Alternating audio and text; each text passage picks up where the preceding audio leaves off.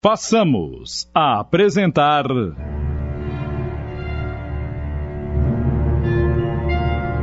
Inimigo de Família. Da obra psicografada de Amarílis de Oliveira, adaptação de Tony de França em 10 capítulos.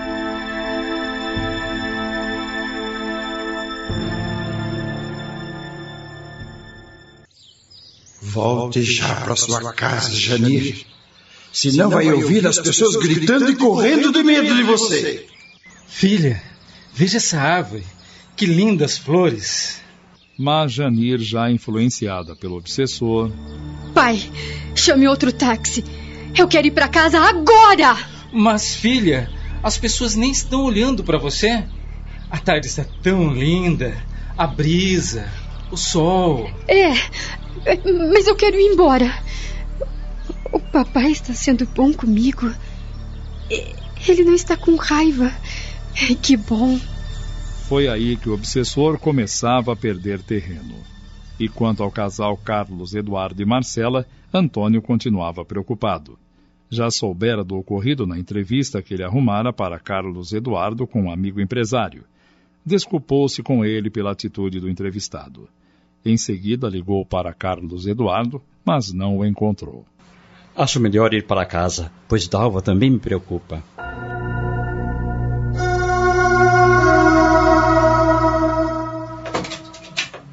Amélia não tinha a menor vaidade. Amélia que era mulher de verdade. Dalva? Há quanto tempo esperei para vê-la assim alegre? Me dá um abraço, querida. E as crianças? Estão no quarto, estudando. Cadê meus filhos lindos e maravilhosos? Será que não vão me recepcionar hoje? Papai! E o nosso abraço? Ah, vocês nem imaginam o quanto os amo. Estamos voltando a ser felizes. Papai, hoje na escola tirei uma nota 9. A prof me elogiou. Olha aqui a minha prova, ó. Você tem que assinar. É, filhos, como me orgulho de vocês. E Dalva, que a tudo ouvia. Nossa, eu era cega e não vi o maridão que tenho e os filhos maravilhosos e saudáveis além dessa cozinha que eu mesma planejei a reforma. Nada me falta, e nem as crianças. E eu que sempre invejei a Marcela em tudo. Oh, obrigado, meu Deus, por tudo. Minha família são com certeza os meus maiores bens. Carlos Eduardo e Marcela estavam felizes com a venda da mansão. Ela já quis adquirir um carro zero, mas Carlos não permitiu. Foi até o escritório na mansão, onde nunca estivera antes, e começou a fazer contas. Pagando tudo o que devia, ainda lhe sobrava uma boa quantia. E se não pagasse o Antônio, a sobra seria ainda maior. Foi aí que o espírito de luz interveio. Carlos Eduardo, não seria correto de sua parte não pagar o seu cunhado. Reflita. Ele foi o único que lhe estendeu a mão, livrando-o da cadeia. As economias dele eram para garantir os estudos dos filhos, ou caso um dia lhe faltasse. Pense nisso. Pense nisso. Pense bem. Que me importa? Se formos daqui para outro estado, ah, ninguém nos achará. Acho melhor não pagar ninguém. Assim, poderemos levar o mesmo padrão de vida que sempre tivemos. ah, e aí, Marcela? Gostou do plano? Adorei! É um golpe de mestre, meu amado.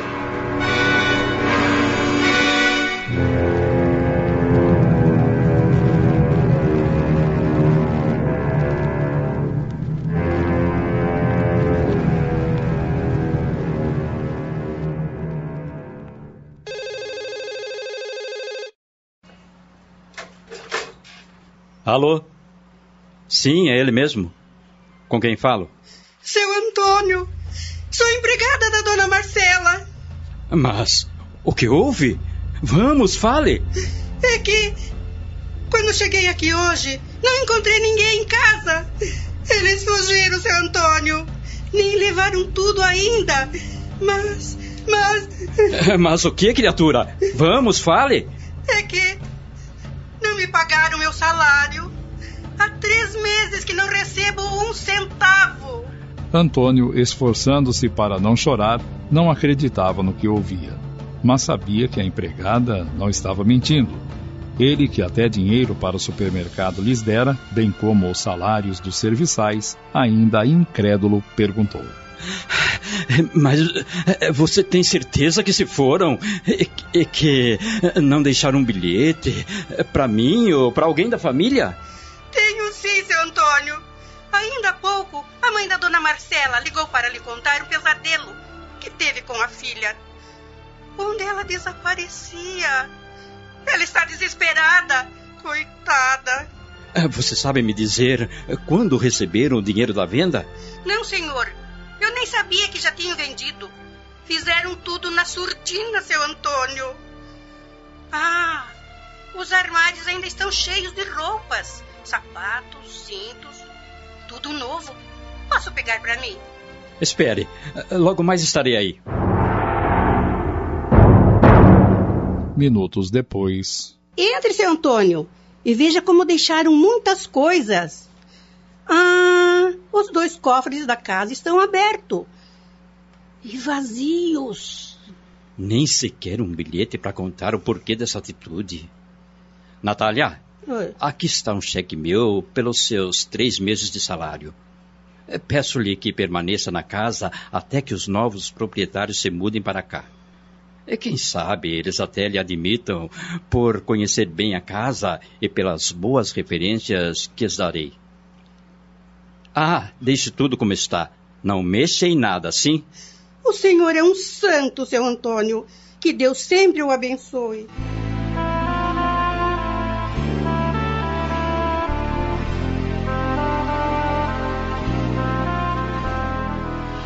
Não tardou e os novos donos mudam-se para a mansão. Como ainda muitos objetos foram deixados lá, uma senhora ligou para Antônio e. É o senhor Antônio? Como vai? Sou a nova proprietária da mansão que adquirimos do casal Carlos Eduardo e Marcela.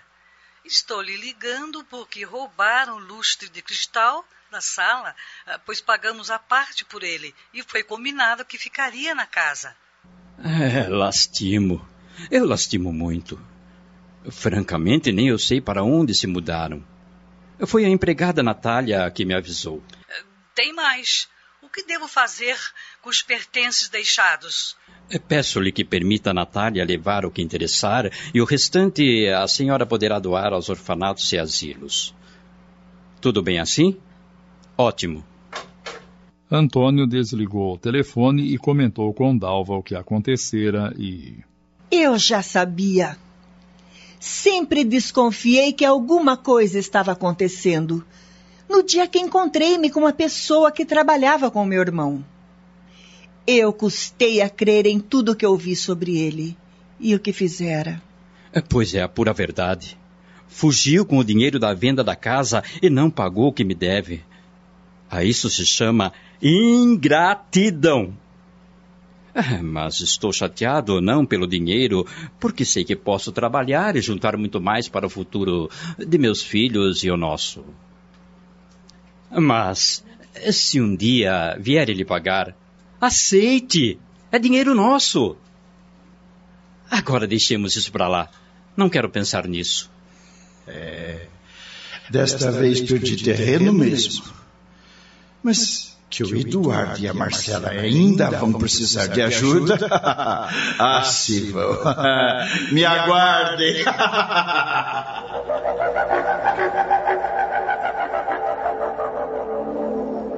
Carlos Eduardo e Marcela já estão em outro estado. Hospedaram-se num hotel simples a contragosto da esposa.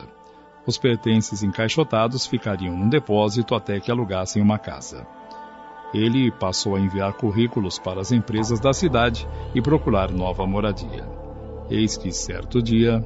Marcela, conseguimos esta casa a seu gosto, com quatro quartos e sala grande. E temos até uma serviçal. Mas o dinheiro está acabando. E ainda não consegui emprego. Confesso que estou com medo. Não temos amigos por aqui, caso precisemos de ajuda. Ah, se o Antônio pudesse me indicar alguma empresa. Mas.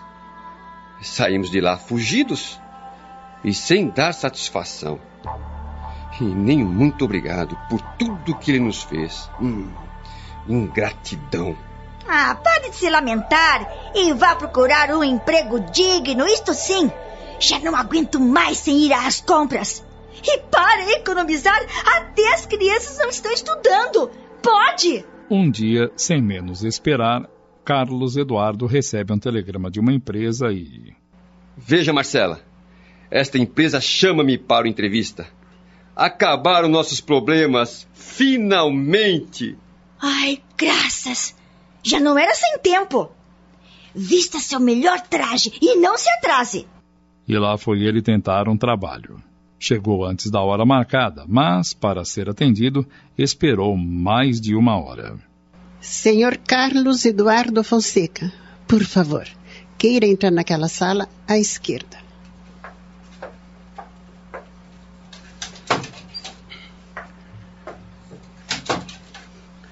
Senhor Carlos Eduardo Fonseca? Sim, às suas ordens. Sente-se ali, por favor.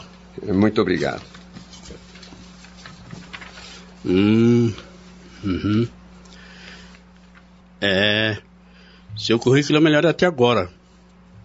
Mas diga-me, por que o senhor deixou a última empresa já que tinha um salário excelente além das mordomias? Estamos apresentando Inimigo de Família.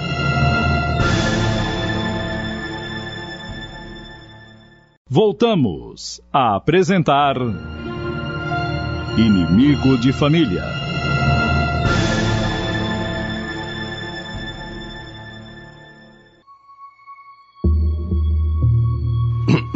Bem, é, é, que. É que minha mulher queria mudar de ares, de estado. Melhor dizendo, ela tem paixão por esta cidade. E seu sonho era vir morar aqui, educar as crianças. O, o senhor entende, não é? Muito bem. É preciso que o senhor nos indique alguém que possa dar referência sobre a sua pessoa. Hum. Bem, sou recém-chegado aqui e ainda não fiz amizades. Não creio que eu possa. Senhor Eduardo, entenda que sem esse detalhe, sinto muito. É uma norma da empresa. Bem, se for só por este item, eu posso dar o nome do meu cunhado Antônio. Ele mora lá de onde viemos e é um empresário bem-sucedido. Ótimo. Agora o senhor pode ir e aguardar novo contato, está bem? Carlos Eduardo saiu dali rezando para que aquele item fosse mera burocracia, apesar do salário também ser bem inferior ao que ganhava antes e à posição que ocupava. Ele sabia que o padrão de vida seria outro.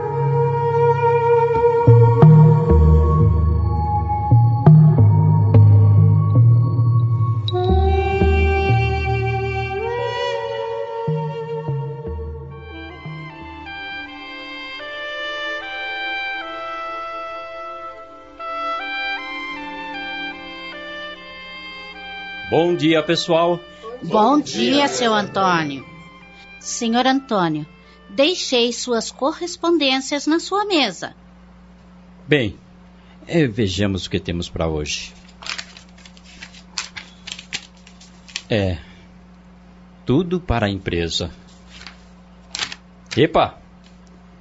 Esta aqui é pessoal. Só pode ser alguma proposta para trabalhar em outra empresa. Vejamos. Se for, já recusei. Estou muito bem aqui. Não. Não acredito. É de uma empresa solicitando referência de Carlos Eduardo Fonseca. É, o ditado já diz: Nunca diga que desta água não beberei. Quem diria? E agora? O que faço? É, se eu falar a verdade, estarei assinando a pena de morte dele e família. Se eu omitir a realidade, ele consegue um emprego e quem sabe tomará juízo? Eis a questão. Live or let die.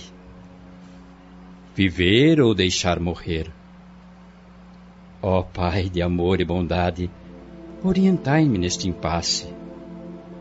Pai nosso que estais nos céus.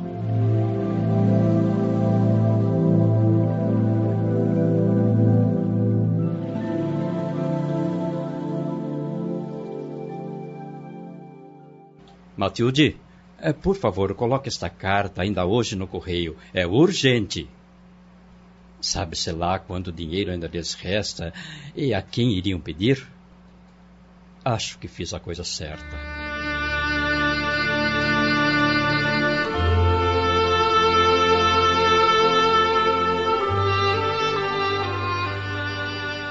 E lá na nova residência do casal Carlos Eduardo e Marcela, ele estava com dores de estômago de tanta ansiedade pela resposta do cunhado, enquanto ela, ainda obcecada pelo ter, nem havia colocado os filhos na escola, porque não admitia vê-los estudando em escola pública. O casal vivia em brigas. Até a separação martelava nas suas mentes. Numa tarde de quinta-feira, eis que. Carlos, telegrama para você. Será a resposta do Antônio ou da empresa? Dê-me aqui. Ah, deve ser mais um descarte de alguma empresa, agradecendo pelo currículo e pedindo que aguarde uma vaga. É sempre assim. É da empresa onde fiz a entrevista. E, e pede que me apresente na segunda-feira de manhã. Não, não é maravilhoso?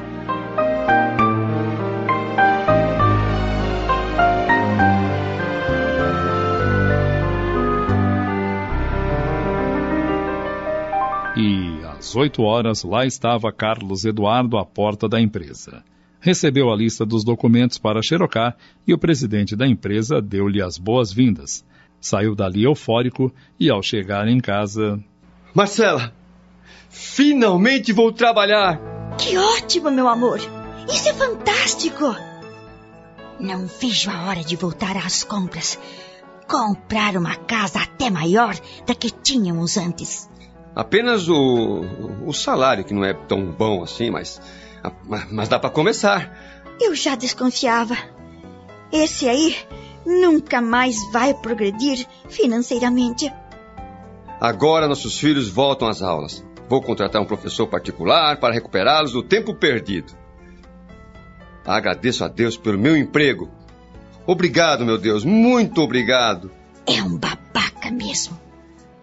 O que ele conseguiu não chega aos pés do que fazia e tinha. Ah, e o salário então?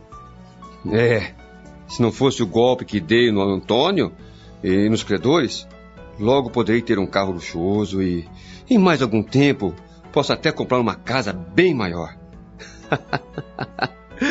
ah, semana que vem, nova etapa em nossas vidas.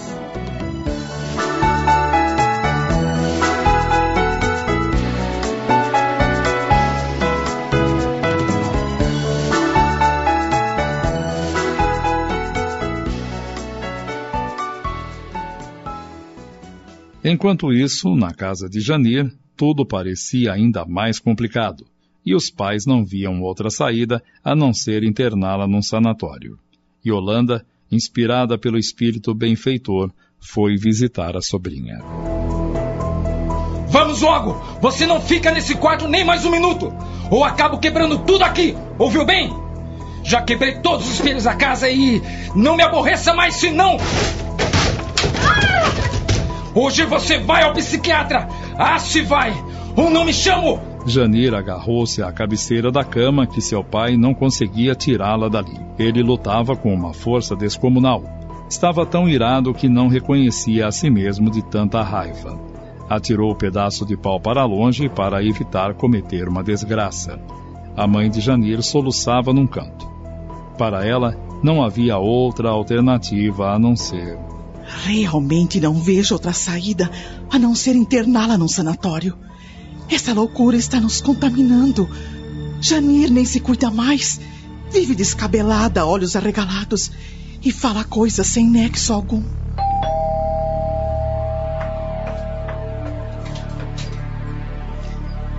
Tia Yolanda, os céus me ouviram e a trouxeram até aqui.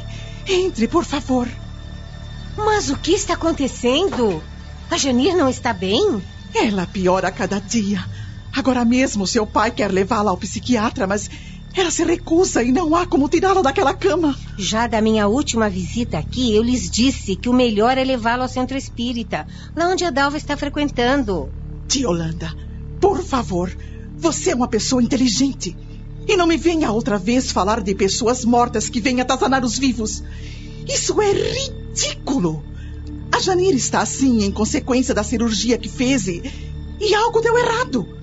Os médicos negam isso. É claro que não vão trair a classe, não é? Posso ver a minha sobrinha? Claro. Quem sabe a senhora poderá acalmá-la. Yolanda estranhou, pois já não havia porta de entrada para o quarto e pisava em cacos de espelhos pelo chão com alguns objetos quebrados. O obsessor e o benfeitor se faziam presente. Eita! Essa mulher não nos deixa em paz. Que coisa! É melhor que você saia, para que a cura da jovem seja mais fácil. Daqui eu não saio! E não é você que vai me impedir? Pois bem, pois bem. Sua influência perderá força. Logo verá. Acabamos de apresentar.